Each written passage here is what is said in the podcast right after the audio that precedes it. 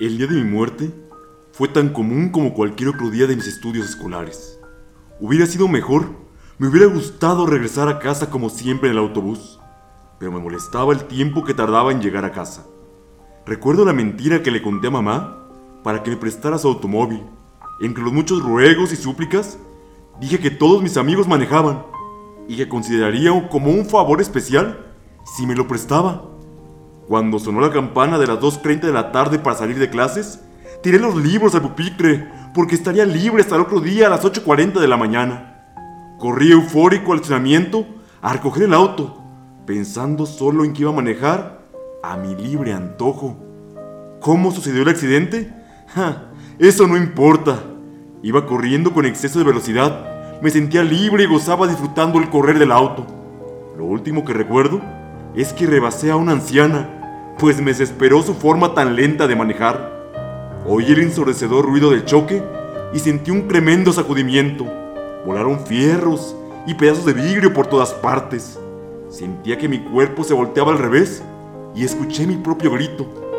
De repente, desperté. Todo estaba muy quieto y un policía estaba parado junto a mí. También vi un doctor. Mi cuerpo estaba destrozado y ensangrentado, con pedazos de vidrio encajados por todas partes. Cosa rara, no sentía ningún dolor. ¡Ey!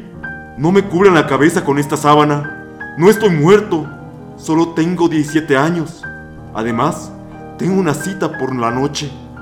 Tengo que crecer y gozar una vida encantadora. No puedo estar muerto. Después, me metieron en una gaveta. Mis padres tuvieron que identificarme. Lo que más me apenaba es que me vieran así, hecho añicos.